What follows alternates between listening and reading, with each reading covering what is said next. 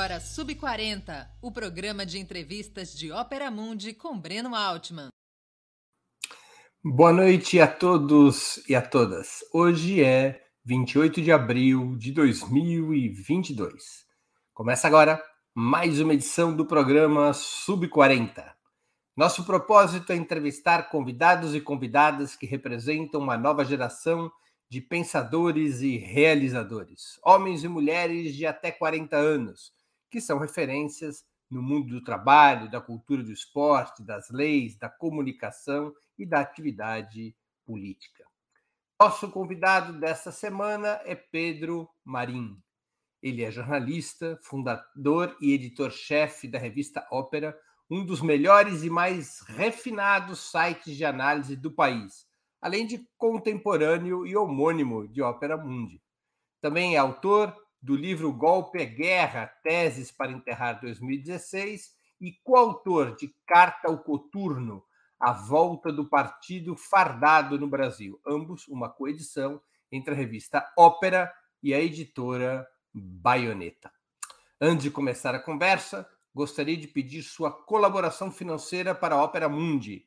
Há cinco formas de colaborar, de contribuir. A primeira é a assinatura solidária em nosso site, operamundi.com.br barra apoio. Vou repetir, operamundi.com.br barra apoio. A segunda é se tornando membro pagante de nosso canal no YouTube, clicando em Seja Membro, agora mesmo, e escolhendo uma, um valor, uma opção no nosso cardápio eh, na, nessa, nessa plataforma. A terceira forma de colaboração é contribuindo com o Super Chat ou o Super Sticker durante nossos programas ao vivo, durante a transmissão dos nossos programas. A quarta é o Valeu, Valeu Demais, que funciona como Super Chat, mas quando você estiver assistindo aos nossos vídeos gravados. A quinta forma de colaboração é através do Pix. Nossa chave no Pix é apoie.operamundi.com.br Vou repetir. Nossa chave no Pix é apoie.operamundi.com.br. Nossa razão social é última instância editorial limitada. Boa noite, Pedro. Obrigado por atender nosso convite. Uma honra e um prazer tua presença no Sub 40. Boa noite, Breno. Boa noite a todo mundo que está acompanhando. A honra e o prazer é meu. Pedro, a primeira pergunta no Sub-40 é sempre a mesma. Onde e quando você nasceu? A gente tem que certificar que você é um Sub-40. Bom, eu nasci em 1996, 27 de janeiro de 96, em São Paulo, na zona leste de São Paulo, num bairro que chama Vila Nova Savoia, é, fica ali entre a Vila Guilhermina e a Vila Matilde. É, nasci bem perto do, de, do nascedouro da grande escola de samba Nenê de Vila Matilde. É, e é isso, é isso. Nasci. Estou te escutando. Então, nasci numa. Enfim, numa família trabalhadora. Meu pai era metroviário, uh, numa época em que os metroviários recebiam um salário digno, né? E minha mãe, quando eu nasci, trabalhava como secretária no Amparo Maternal, é, que era uma instituição ligada à Igreja Católica, que buscava ali amparar é, mães solteiras e acabou fazendo um trabalho social depois com mulheres pobres, quando ser mãe solteira deixou de ser tão ruim, né? É, e aí, enfim, cresci ali no bairro, é um bairro que mudou muito ao longo do tempo, mas cresci nesse contexto. Pedro, e, e é uma você cursou escola pública? Sua, sua história pré-universitária na escola pública? Então, até eu cursei sempre escola particular. Até os nove anos de idade ali, eu cursava uma escola que meus pais pagavam. É, meus pais acabaram separando ali com nove, quando eu tinha nove anos de idade, e aí a situação econômica em casa piorou bastante, bem naquele momento que eu estava ali passando da quarta, quinta série para a sexta, né? E aí eu passei, consegui entrar numa escola que chamava La Salle, né? É, dos irmãos laçalistas, que nem o Fidel também, né? E, e ali também uma escola particular, mas eu não, tinha não é não é o La Salle da, dos debates com Marx do século XIX. Não, não, não é. é. E vem cá, você tem irmãos? Não, não, sou filho único, não tenho irmãos. E na é... sua família, política e jornalismo existiam ou isso foi uma descoberta fora da família?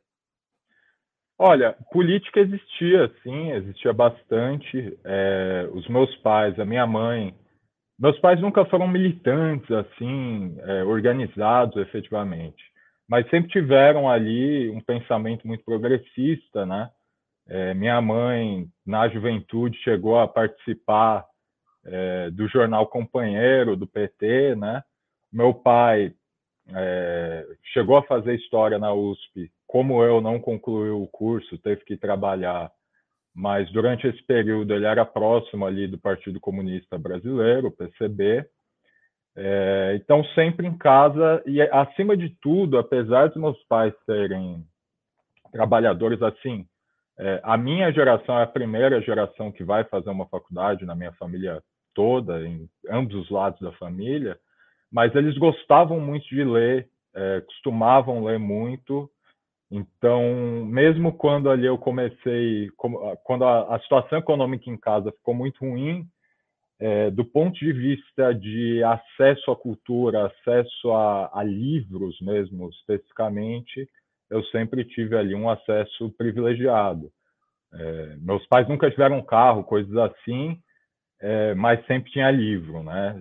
Então, do, assim, na minha rua eu era, com certeza, eu não era o mais rico, sem dúvidas, é, mas com certeza eu era o que tinha ali um melhor acesso Sim. à cultura. Os livros, os livros nos levam mais longe do que os carros. Isso não é um, exatamente um problema. E vem cá, e aí você decidiu fazer faculdade de jornalismo? Isso, eu tive. Eu acabei abandonando a escola muito cedo, eu tinha 15 anos, mas eu ainda estava no ensino fundamental, por repetências várias, né? Você era um mau é, aluno?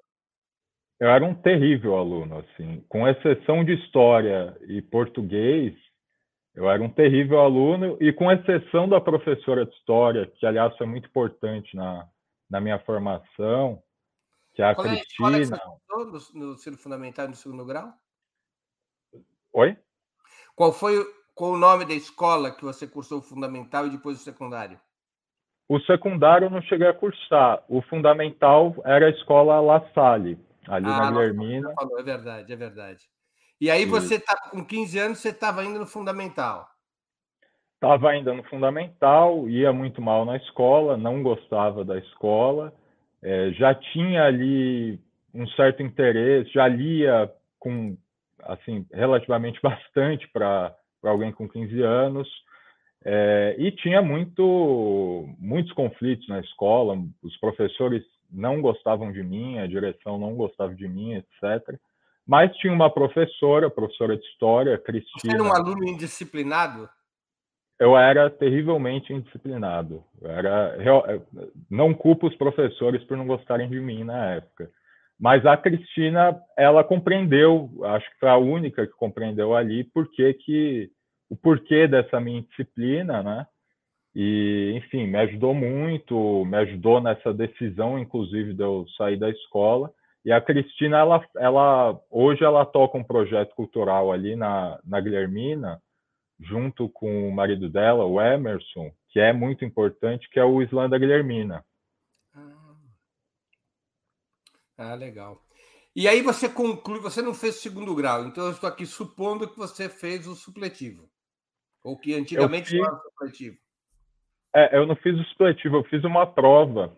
É, Foi a só a prova do INEP ah. E depois fiz o Enem, né? É que na minha geração Quando... era a prova do supletivo. Eu também não fiz o segundo, não completei o segundo grau, fiz a prova do supletivo. Sim, sim. E aí fiz o Enem depois, fiz o, o a prova de supletivo para terminar o fundamental e para conquistar o médio, eu fiz o Enem. E aí quando eu fiz o Enem, deu uma virada na minha vida, porque fiz o Enem, é, consegui meu diploma, até então eu era o, o, menino da família assim que ia ser caminhoneiro, né, que ia Você fazer trabalhava? qualquer coisa. Trabalhava, o meu primeiro emprego foi, eu trabalhei com meu pai um tempo, porque meu pai teve uma teve um AVC trabalhando como metroviário, ficou de licença por um, um longo período e ele abriu um sebo é, vendia livros virtuais é, pela internet, né? E trabalhei primeiro com ele um tempo, depois fui trabalhar numa loja de roupas ali no Brás, trabalhava com artes gráficas, coisas assim. E depois, com os 17 anos, eu fui trabalhar numa gráfica ali no, na Vila Buarque, do lado da FESP. Eu trabalhava com artes gráficas e às vezes tirava ali as cópias dos estudantes e tudo mais. E vem cá, e aí você estava contando que você tira o, o teu diploma de secundário pela prova do Enem e mudou sua vida. O que, que mudou sua vida? O que mudou é que até então é, o acesso à faculdade, que era uma coisa não estava nas minhas perspectivas, se tornou uma possibilidade, né? Eu entrei, fui cursar jornalismo no Mackenzie por meio do ProUni, inclusive, é, acabei não concluindo, mas aquilo é muito claro assim para mim que naquele momento teve uma virada na minha vida, de eu parar e pensar, opa, peraí, então eu posso fazer algumas coisas que eu achava que eu não podia, né? E inclusive acabei abandonando o curso para não abandonar a revista Ópera que eu tinha fundado ali com 16 anos, né? Muito cedo. Você funda a revista Ópera antes de ir para a faculdade. Isso, isso. Você estava ainda no ensino. Tá, tinha acabado de sair do ensino fundamental. Você estava numa espécie de zona fantasma. Exato, num limbo. Aí eu conheci um, um camarada, o Caio, estava é, ali frequentando grupos de discussões é, do Partido Comunista Marxista-Leninista. Isso com é, 16 anos. Com 16. Com, e onde com 15, você conheceu 16. o Partido Comunista Marxista-Leninista? É, eu tinha já um contato com, por meio da internet, etc., eu já tinha um contato com o pessoal do Solidariedade à Coreia Popular, é, que depois eram ali militantes do PCdoB, que saíram do PCdoB, foram para o PCML, e depois eles fundariam ali uma organização que chama União Reconstrução Comunista. É uma então, organização tava... maoísta, o PCML? O PCML não. O PCML eu diria que eles têm uma linha bem fariana, assim, bem ligada às concepções das Farc. O AURC, sim, uma, muita, uma influência muito forte maoísta ali. E tudo isso você se aproxima pela internet, não é pela militância em algum espaço físico. É uma, uma aproximação pela internet. Pela internet. A internet foi. Eu ter tido acesso à internet também, eu, eu fui ter ali com uns 14 anos, né? Mas isso foi uma. Antes eu tinha acesso, mas ia em Lan House, esse tipo de coisa que hoje não existe mais, né? É, mas foi muito importante para mim. volta de 2001, 2002. É, deixa eu ver, não, isso aí por volta de 2006, eu acho, 2008, por aí. Se não, uhum. não me, é, eu fugi da escola também, Breno. A minha matemática não vai muito, não vai muito longe. Se você tem 36 é. e você tinha 14, é menos 22. Como nós somos em 2020. Não, não, eu, eu tenho 26 hoje. Sim, 26 hoje.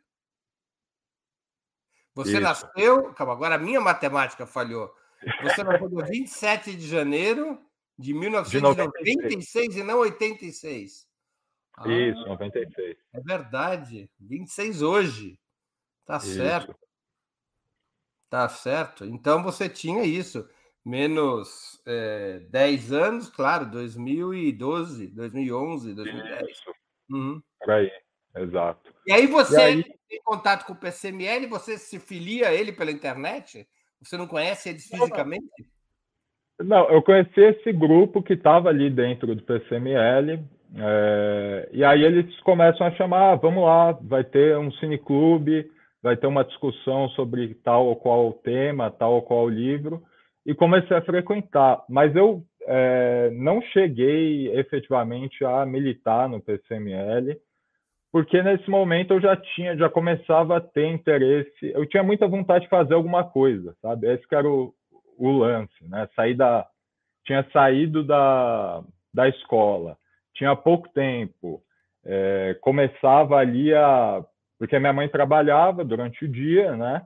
E eu ficava sozinho em casa, então eu ficava na rua. Aí eu já estava naquele, naquele momento da minha vida que eu tinha abandonado a escola.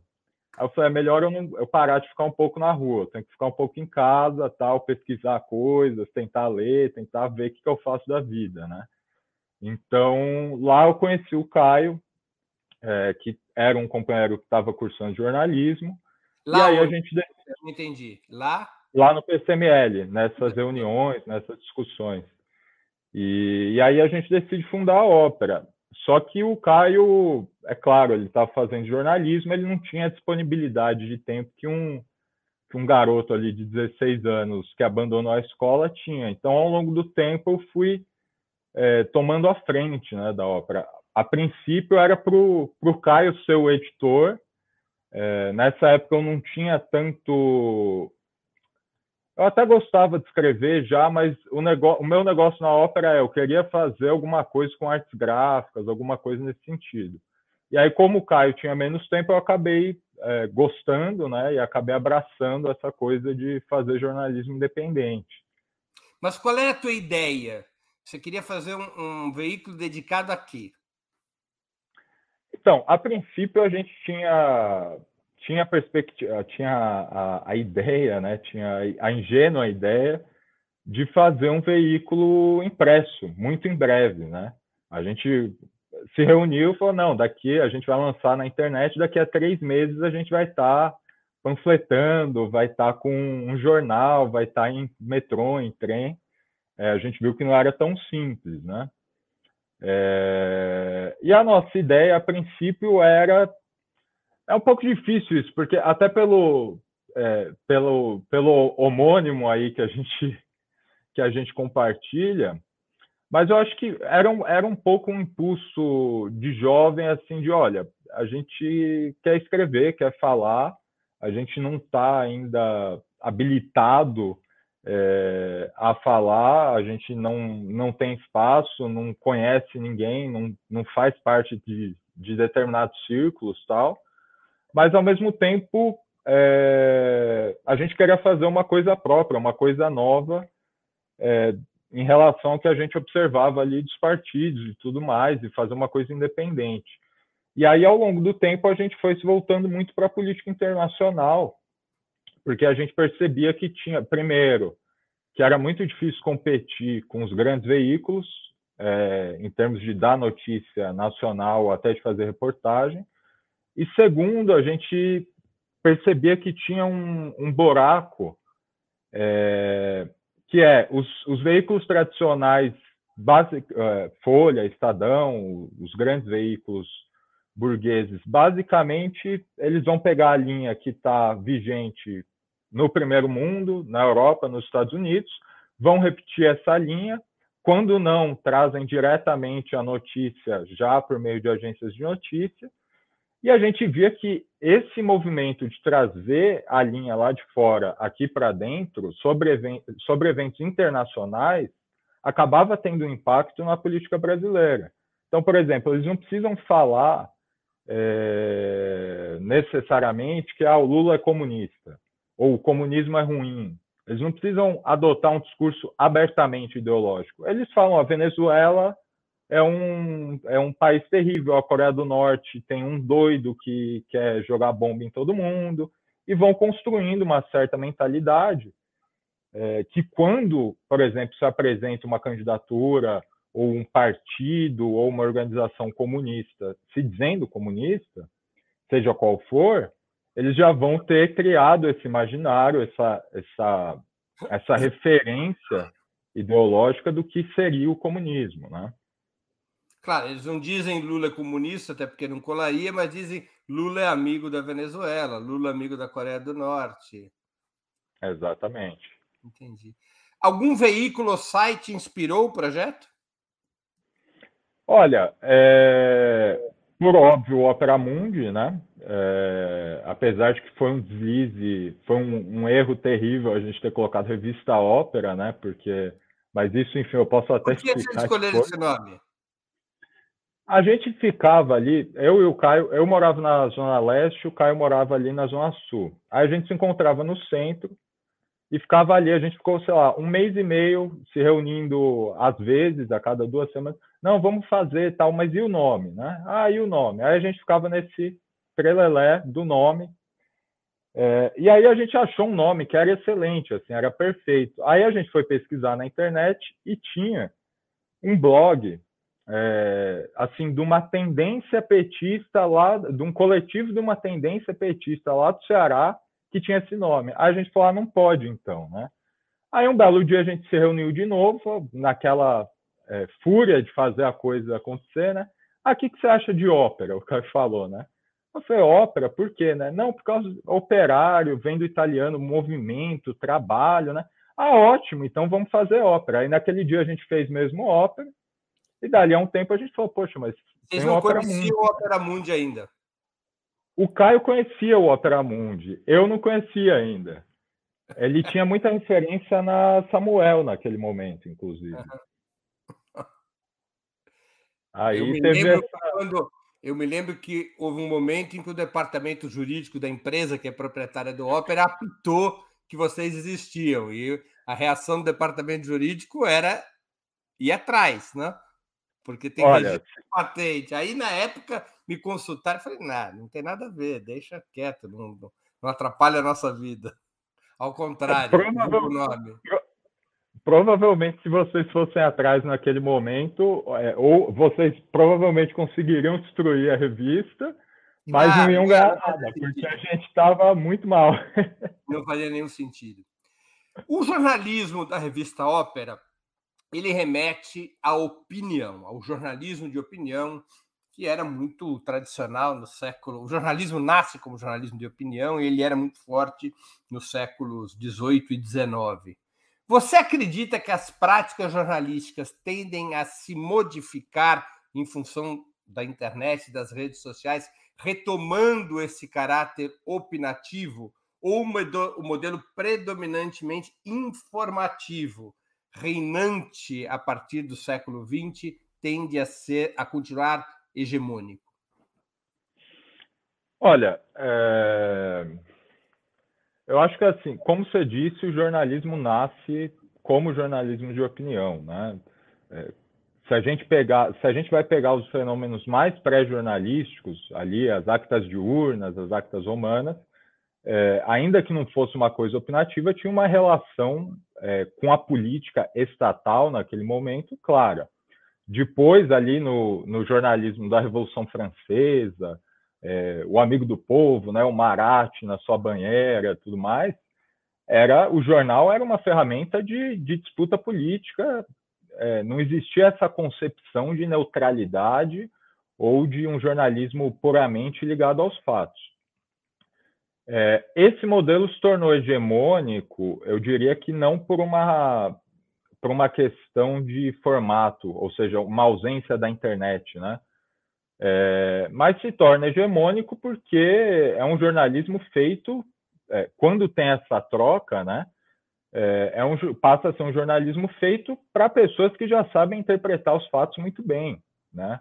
Para donos de terra, para banqueiros, para latifundiários é, que não precisam ter mediação, não precisam ter análise do jornal, não precisam ter opinião de é, esse ou aquele jornalista. O que eles precisam é que o fato chegue mais rápido por meio de, do telégrafo, para o cara saber o que, que ele vai fazer ali. Ah, eu vou vender ou vou segurar minha safra? Eu vou investir agora ou não vou?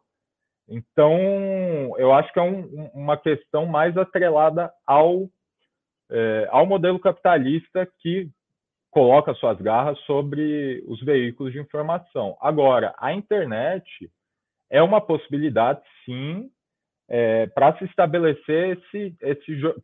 Quando a gente fala, por exemplo, jornalismo contra-hegemônico, é, não é só nas posições, mas é na forma também, né? Então, assim, é, as pessoas que vão ler a ópera, elas já vão ter acesso ali, bem ou mal, a notícias da, da grande mídia.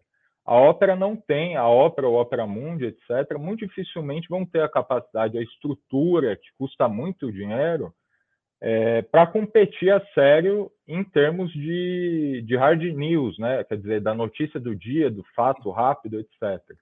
Então, a, a necessidade, e a gente busca fazer um, um jornalismo para uma classe que, apesar de não ser burra, como bem eu acho que a, a, minha vida mesmo mostra isso, os meus pais bem mostram isso, é, mas que não vai ter tempo de pensar, de parar para pensar como eu, como você, Breno, tem tempo de pensar cada nova notícia que aparece, de fazer uma análise, de juntar um fato com outro, etc. Então a gente busca oferecer esse oferecer isso, né? Quer dizer, não vamos competir com eles aonde a gente não, não tem como competir. Vamos competir onde onde é, talvez a gente seja até melhor, né? O que, que vocês querem dizer com jornalismo contra-hegemônico? Certo, com jornalismo contra-hegemônico, a gente quer dizer que não é simplesmente o que é, um, um termo que tem sido tem estado muito em voga, é, oferecer outra narrativa ou coisa do tipo, né? A gente quer efetivamente construir em torno é, desse espaço, né, que é um espaço virtual, mas não deixa de ser um espaço, é, em torno desse espaço um, um, certo tipo de discussões, um certo tipo de concepções, avançar algumas concepções e discussões, é, e, a, e, e, na medida em que essas é, concepções e discussões avançam pela nossa força, também a gente tentar avançar aí as organizações políticas que efetivamente estão, estão comprometidas com posições similares à nossa, né? É...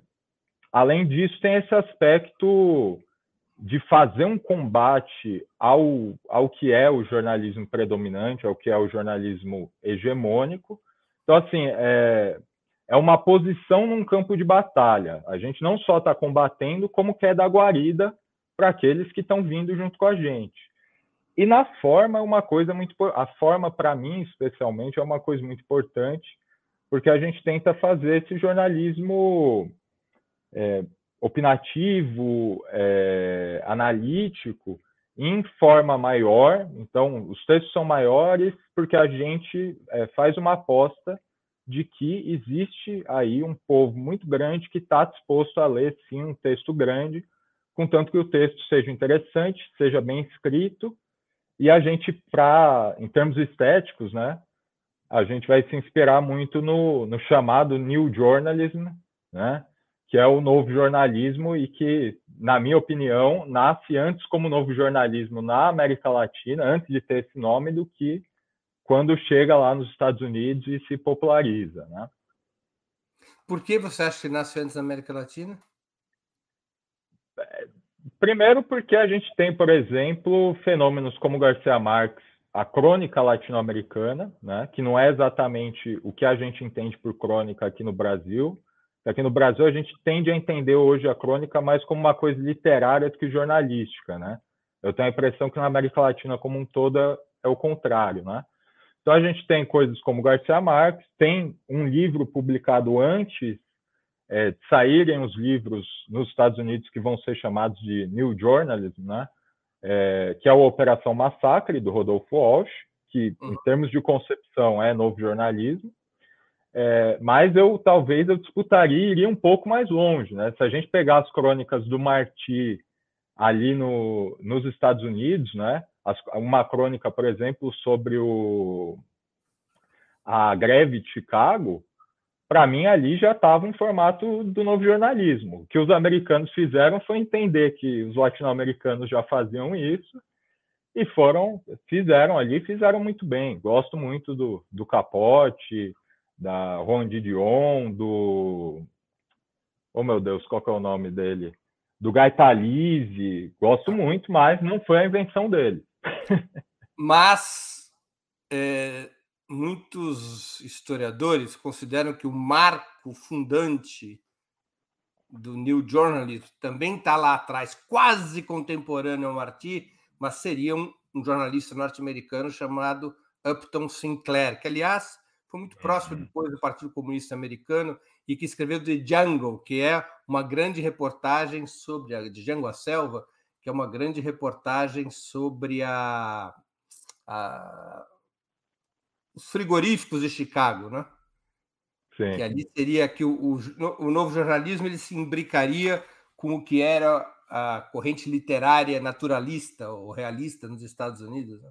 Enfim, é uma, mas é, faz parte da mesma família, entendi o seu ponto de vista, entendi. Não, Agora, não mas é, um, é uma boa tese essa, Breno. É, o Upton Sinclair é uma grande reportagem, né?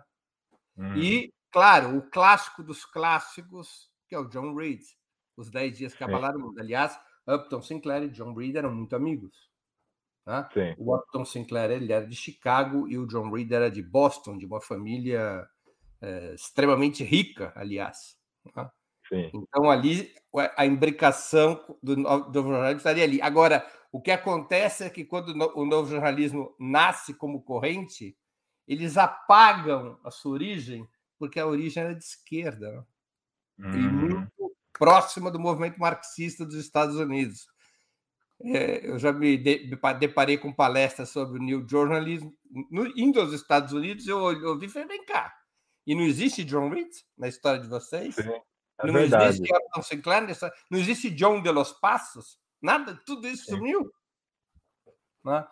Era, é curioso esse campo de batalha. Né? Enfim, parece uma discussão entre jornalistas. Deixa eu te fazer uma outra, uma outra pergunta. Como se sustenta a revista Ópera? Tá, a ópera a gente se sustenta fundamentalmente com o apoio, a colaboração é, voluntária do. A gente tem uma parte que é o apoio em trabalho, né? Então a gente tem, por exemplo, grupos de tradutores voluntários é, que nos ajudam muito. É, hoje a ópera sou só eu, assim, fixo mesmo, né? É, e por meio de campanhas, né? O Apoia-se, campanha de financiamento contínuo. Basicamente é isso. Aí a gente tem livraria também, que às vezes entra uma coisinha ou outra, é, livraria online, né? Mas fundamentalmente é o Apoia-se. Tem uma pergunta aqui do João PS Luz, que é novo membro do nosso canal. O que diferencia o editorial da a linha editorial da ópera dos demais veículos contra-hegemônicos? Certo. Bom, é, tem algumas coisas. É, uma das coisas é, é, na ópera a gente optou é, porque todos os que se tornem membros do, do comitê editorial, do conselho editorial ali, do grupo mais, é, mais restrito, né, que vai definir a, a linha editorial, é, não sejam filiados a partidos a partido nenhum. Isso porque a gente, de uma posição de relativa fraqueza aí, um, um veículo pequeno tal, a gente tenta é, manter boas relações com vários partidos diferentes e a gente sabe que, assim, é, não é maldade, não é nada disso, mas se, um, se existe um militante comprometido com um determinado partido, ele vai lutar para que a posição do partido prevaleça dentro do, do conselho, né?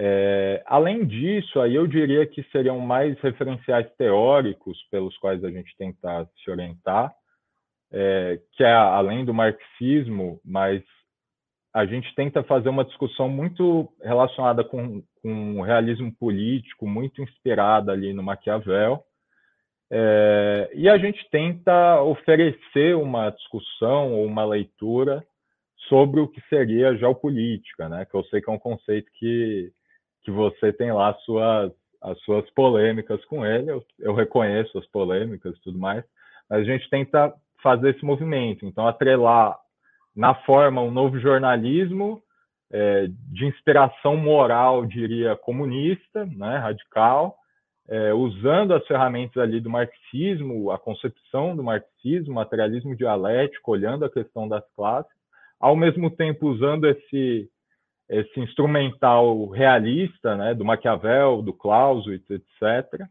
é, e pensando a realidade nacional, levando em consideração o que está acontecendo é, no mundo, né, na política internacional e fazendo uma certa leitura geopolítica aí, né? Entendi. Qual é o perfil dos leitores da revista Ópera? Olha, isso é, é, faz tempo que a gente não pesquisa isso. Há uns quatro, cinco anos a gente fez uma pesquisa. É, majoritariamente eram ali jovens que estavam é, cursando universidade, acabavam tendo contato. A gente tem uma grande base de leitores que é de gente que está organizada em partidos, é, fundamentalmente, apesar de vários outros partidos, mas majoritariamente PCB, Unidade Popular e PT, né? É... E agora, agora o perfil de classe, eu diria que a gente se impressionou positivamente quando a gente fez essa pesquisa, porque tinha muito estudante que estava tendo acesso à universidade, mas como eu era pró-unista ou tinha entrado pelo FIES, etc., e estava tendo ali é, um referencial para discutir política, para pensar política, para até pensar em aonde vou me organizar, esse tipo de coisa, né? Mas fundamentalmente ainda é, eu diria majoritariamente o, a linha ali é um público de classe média, né? Classe média, classe média baixa, talvez. A maioria de homens ou de mulheres? A maioria, isso é um problema. A maioria é de homens. É, é uma coisa que a gente tentou, já tentou fazer alguns movimentos para aumentar né, o número de mulheres leitoras. É, e, a, e, a, gente é, tem muitos leitores em São Paulo, Rio de Janeiro, Rio Grande do Sul, etc. A gente também fez algumas coisas para tentar chegar mais no norte, nordeste, centro-oeste, é, que deu até resultado, mas ainda majoritariamente aqui é, eixo sul-sudeste, né? Você durante um tempo foi ser correspondente da revista Ópera na Venezuela. Quanto tempo você ficou por lá? E te pergunto também se essa experiência te auxilia hoje na condução editorial da revista. Auxilia, eu diria, talvez a, a maior o maior aprendizado da Venezuela é parar de fazer loucura, né? Assim, eu vou para vou tentar fazer uma viagem, tem que ter realmente os recursos para fazer essa viagem, não dá para fazer as coisas na loucura, porque a gente, eu fui com então era meu companheiro na época de trabalho, o André, é, a gente ficou um mês e meio na Venezuela e a gente foi basicamente de ônibus, né? A gente foi até Roraima de avião é, e de lá a gente foi de Roraima ali em Santa Helena do Airém, na fronteira, né? É, com Pacaraima, a gente foi de ônibus, uns táxis, tipo, um, era meio uns táxis clandestinos, mais sindicalizados, até Caracas, né? Então a gente passou aí dois dias, dois dias e meio, isso em 2017, para cobrir as eleições governamentais, é, regionais, né? E, enfim, a gente passou dois dias, dois dias e meio na estrada, né? É, trocamos todos os nossos, os nossos reais por bolívares na fronteira. Então a gente foi com, literalmente com uma mala de dinheiro até Caracas. E mesmo assim essa mala de dinheiro não deu é, não deu para a gente sustentar. Então se não fosse a ajuda de muita gente ali que que apareceu assim, a ajuda da Mariana, que é do conselho editorial, que a gente estava assim, apertadíssimo de dinheiro, pensando que, que a gente vai comer no dia seguinte. Aí ela conseguiu reservar um hotel para a gente, que pelo menos a gente não gastava os bolívares que tinha. Então, foi uma experiência bastante dura aí, um mês e meio. Vem cá, você acha que o chavismo tem algo de útil para ensinar a esquerda brasileira? Olha, é, eu tive. Teve muitas coisas na Venezuela que eu não gostei, tá? Mas o chavismo tem muitas coisas de úteis para ensinar para a gente, sim. eu diria que fundamental, o ponto óbvio, o ponto mais fundamental é entender, pelo menos ali a partir do golpe do Chaves, a necessidade de sustentar a força política numa força real, numa força capaz de, de ser violenta, né? de organizar, não só em relação ao exército, mas de organizar também o povo em armas por meio da, das milícias bolivarianas, né? Que eu acho que esse é o hoje é o fator principal com o qual a gente se enfrenta aqui no Brasil, né? O que que os militares farão? Na Venezuela isso foi é uma questão resolvida, né? Eles equacionaram o problema. Sim. É, Pedro, você é autor do livro, coautor, autor, você é autor do livro é, Carta no Coturno, a volta do Partido Fardado no Brasil. É, esse livro, ele repito aqui, ele foi lançado pela editora é, Baioneta, junto com a revista Ópera, e você escreveu esse livro junto com o André Ortega. Eu te faço uma pergunta. Qual é a caracterização que você faria do governo Bolsonaro? Seria possível classificá-lo como fascista? É, que bom que você fez essa pergunta. Eu, ach, eu imaginei que você faria essa pergunta, inclusive. É, eu caracterizaria o governo Bolsonaro, antes de tudo, como um governo militar ou um governo de tutelagem militar. É, o Bolsonaro, especificamente, como figura política específica, sem dúvidas ele é, ele tem elementos fascistas muito evidentes, é um fascista efetivamente. É, a sua base tenta ser mobilizada em torno de, de, de motes fascistas, mas eu diria que existe uma discussão, o pessoal discute muito se o Bolsonaro é ou não fascista, e às vezes eu tenho a impressão que é, é assim, é para não discutir o, o, mais importante, o mais óbvio, que é o problema militar. Inclusive um problema militar que já foi discutido aí na década de 60, 70, sobre se os golpes militares no Brasil representavam ali uma força fascista, um governos fascistas, né? É, eu até tenho minha opinião quanto a isso, mas eu acho que se a gente está falando de fascismo, a gente tinha que olhar, parar um pouco de olhar o que, que é o Victor Orbán, o que, que é a Marine Le Pen, seja lá o que for, e olhar o que, que é a experiência histórica, quando se falou em fascismo na América Latina.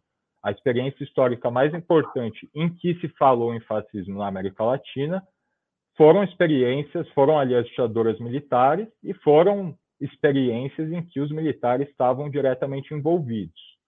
Né? Inclusive, aqui no Brasil, a gente teve a experiência da Ação Integralista Brasileira, que era um movimento fascista e de inspiração clara ali no, no fascismo italiano e no hitlerismo.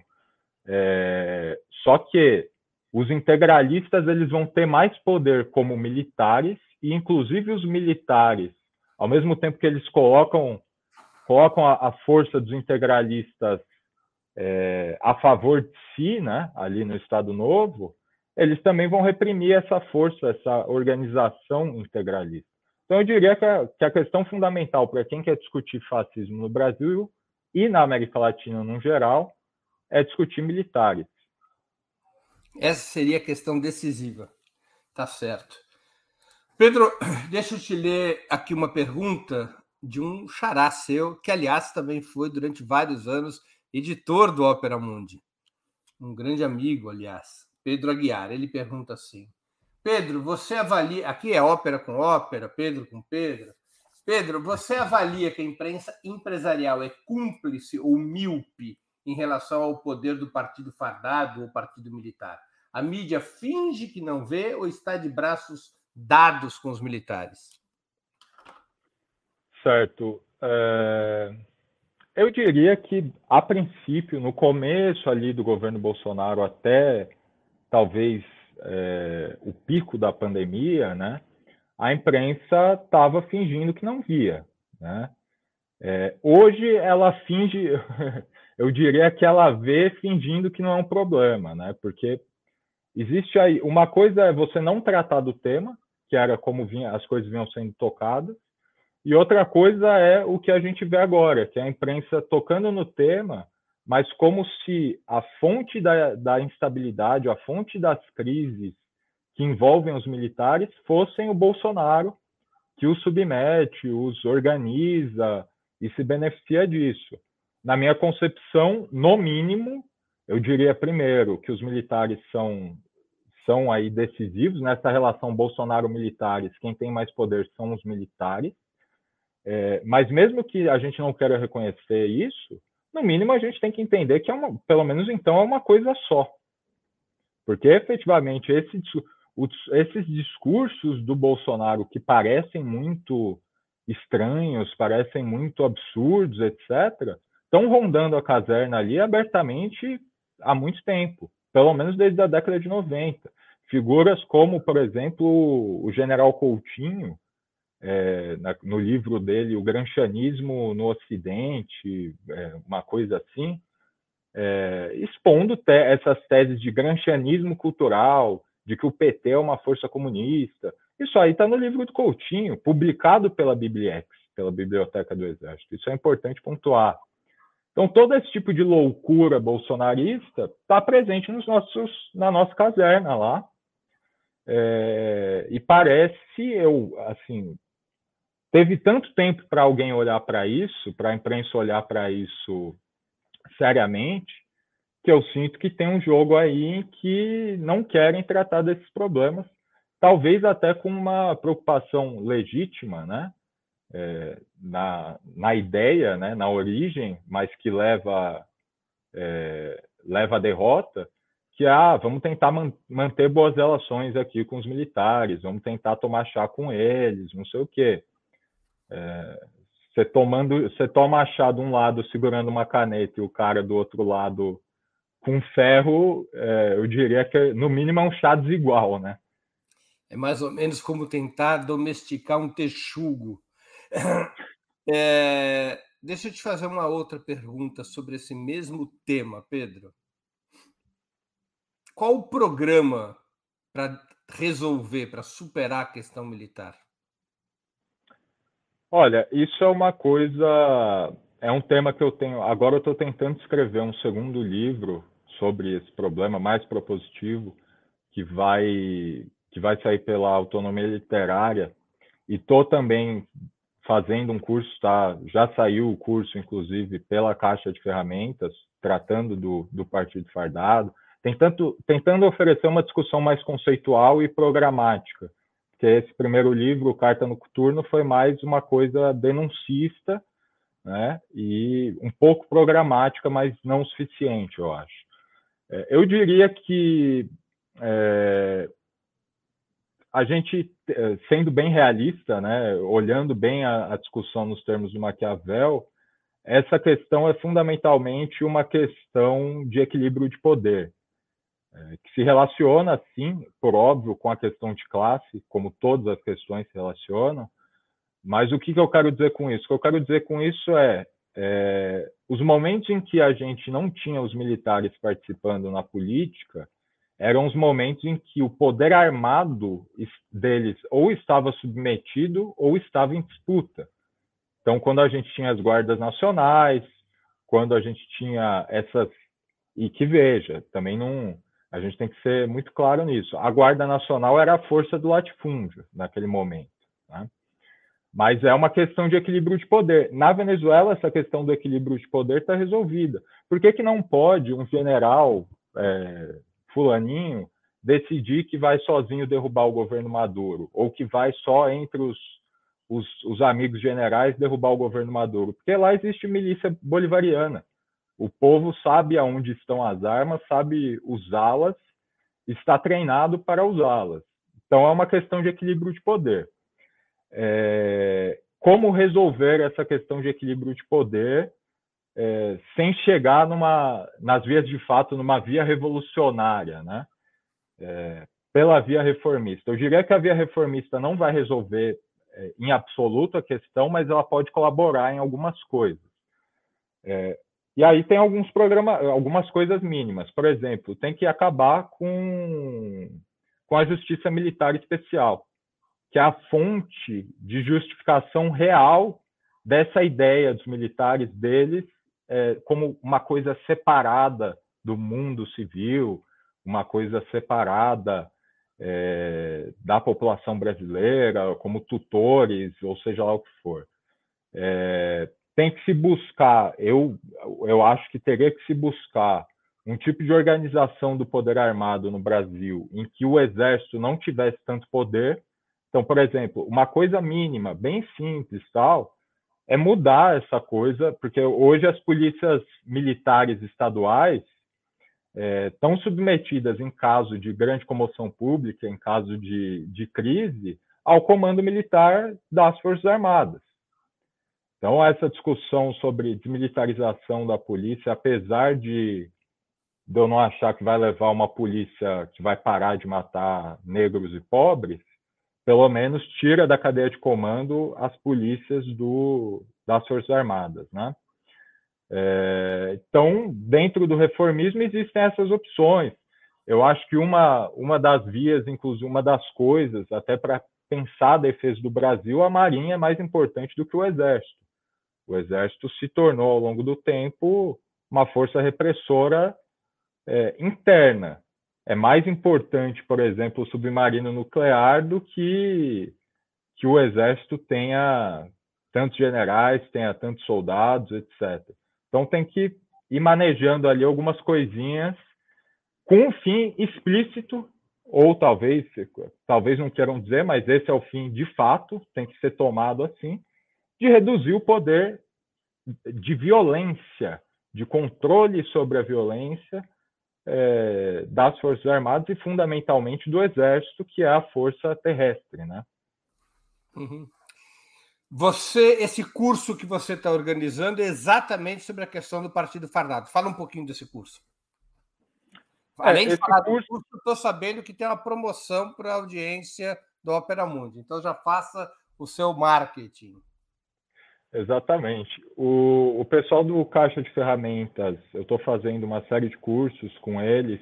O primeiro curso foi sobre Maquiavel, é, já está foi feito no ano passado, mas qualquer pessoa pode entrar, comprar e assistir o curso, são cursos gravados, né? E nesse segundo curso, eu quis trazer a discussão sobre o partido fardado, muito nesse espírito de dar fundamentos teóricos para pensar essa questão em um ano eleitoral, é, mas com não, não, são fundamentos teóricos assim, eu não quero me esmiuçar na teoria, tudo mais. São realmente fundamentos teóricos com vistas a uma ação prática, com vistas a uma organização, com vistas às pessoas que estão organizadas em partido, em movimentos sociais, pensarem essa questão com mais clareza é, e tudo mais. Então, o curso tem uma parte teórica em que eu uso basicamente dois autores, que é o Oliveiros Ferreira, que foi quem cunhou esse, esse termo, o Partido Fardado, e o outro autor é um autor marxista, o Mário Esteban Carranza, que vai fazer ali uma discussão do problema dos militares usando pulanças e tudo mais. É, depois tem uma parte sobre história, ali desde a é, desde o, da formação da, das Forças Armadas no Império, né? É, na verdade, um pouquinho antes, porque eu vou discutir justamente um mito que os militares gostam muito de. Mito de Guararapes. A, o mito de Guararapes, exatamente. E depois passo um pouco por esse problema é, da história mais recente. Só para o né, pessoal, né? então... Guarará, o exército diz que foi fundado na Batalha de Guararapes contra a invasão holandesa sendo que era um exército formado quase 100% por portugueses. É uma das maiores lorotas da história do país. Não, Breno, e além de ser uma lorota, porque tudo bem, vocês querem fazer leitura mística ou mítica da, da história, tudo bem. Mas vamos lembrar que enquanto estava acontecendo Guararapes, a gente tinha o Quilombo dos Palmares, onde ali sim viviam os, as ditas três raças, negros, índios e brancos, onde havia guerra, já que o exército precisa ter guerra, né?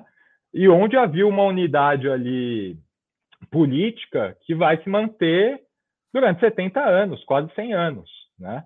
Então é uma opção curiosa aí que os militares fazem por Guararapes e ignorando o Palmares, né? É, não impressiona. Mas aí no curso a gente discute também um pouco é, isso que a gente chamou de da volta do Partido Fardado à política do Brasil. Então vai discutir um pouco os governos Lula, Dilma e o, a, a grande chegada dos militares no governo Temer, que não foi no Bolsonaro, foi no Temer. É, e por fim, aí sim eu vou para essa parte mais programática, tentando aí tanto atender as, aqueles é, os desejosos mais revolucionários quanto aqueles que têm ali pretensões mais reformistas, né? Tá certo. Pessoal, o curso online chama o Partido Fardado e a Política no Brasil. É, tem aqui uma, uma, um código de promoção é, para os espectadores do Opera Mundi, ópera com ópera, ganha 20% de desconto. Eu sugiro fortemente que façam esse curso. Eu mesmo, se tiver tempo, vou fazer, porque é um assunto que me interessa muito, a questão militar. É um dos assuntos que mais me interessa depois da história do Santos Futebol Clube, é a questão militar. A questão da história do Santos é o que mais me interessa, acima de qualquer tema. Mas a questão militar está logo em seguida. É, Pedro, eu, nós estamos chegando aqui no final da entrevista. Eu vou te fazer aquelas perguntas ping-pong que já são uma tradição do nosso programa. Prato imperdível. É, frango à parmegiana. Cerveja, cachaça ou vinho? Olha, Breno, eu, eu realmente não sou muito de beber, eu bebo pouco, mas eu bebo. Cerveja me deixa meio mal, vinho eu não gosto, cachaça eu gosto. Esporte favorito? Boxe. Boxe? Você sabe que eu venho de uma família de lutadores de boxe? Sim, sei. E colocou ali que é justamente o. Eu venho grande... da, por parte materna, a família Zumbano Jofre. O Éder Jofre é meu primo segundo grau, é primo irmão da minha mãe. Olha só, agora eu gostei. Agora eu gostei. Time de futebol? Eu não sou muito atrelado ao futebol, né? Não, não acompanho, mas eu me ali quando eu era pequeno, quando eu era criança, quando eu era jovem, eu era São Paulino, então São Paulo. Apesar de eu ter muito respeito pelo Santos também, viu, Breno? Que é, por parte de pai, a minha filhos, família. Os meus filhos torcem pelo São Paulo. Eu não consegui convencê-los a torcer para o Santos, porque quando eles eram crianças, o São Paulo estava com tudo e o Santos estava numa desgraça inacreditável. Passatempo. E meu é, pai, meu pai era corintiano, também não conseguiu me convencer a ser corintiano pelo mesmo motivo. O Corinthians estava na filha e o Santos era a época do Pelé. É, o meu pai era corintiano também, não deu certo. Passatempo. É, eu vi música. Eu Livro. ouço muito. Hum. Não, ouço muito e com dedicação, assim, eu gosto de pesquisar, gosto de conhecer coisa desconhecida, gosto de ir atrás de artista esquecido. Realmente eu tenho, eu gosto de ouvir música mesmo. Assim. Tem mais, mais algo em comum entre nós. Livro inesquecível. É o Operação Massacre, grande livro-reportagem do Rodolfo Walsh. O Rodolfo Walsh foi um jornalista argentino ali. É, Para nós, aqui na revista Ópera, a gente usa o Walsh é o nosso santo laico, como disse também um, um, um jornalista mexicano, né? A gente entende as coisas assim.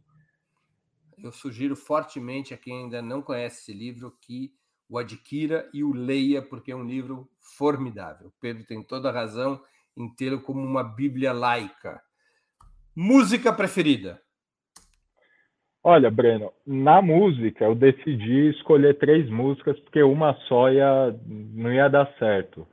Então, o, eu, eu escolhi, eu pensei nessas músicas pensando em músicas que eu quero que as pessoas escutem, não são necessariamente as minhas preferidas, que eu não consigo dizer. Uma é El Gran Varón, do Willy Colon, é, exatamente esse, esse homem aí é, que era ali, o Willy Colon fazia parte de uma geração de músicos latinos nos Estados Unidos, que faziam ali uma salsa, uma música latina, uma salsa criminal, né? É, mas essa música é muito bonita porque conta a história de um de um homem que tem um filho. É, esse filho foi feito para ser o gran varão, né, para ser o machão, etc. Mas esse filho se torna uma filha, né? Ele é um, se torna uma mulher trans e aí é uma música muito trágica, uma grande ópera trágica, né? É, uhum. A outra música é a Múmia 911, que é um, para quem gosta de rap, eu cresci ouvindo muito rap, é uma, uma música ali de uma série de rappers, tem o Chuck D, é, tem o pessoal do o Zac De La Rocha, o pessoal do Rage Against the Machine, o Dead Press, que é sobre o Múmia Abu Jamal, é o, a grande música desse CD.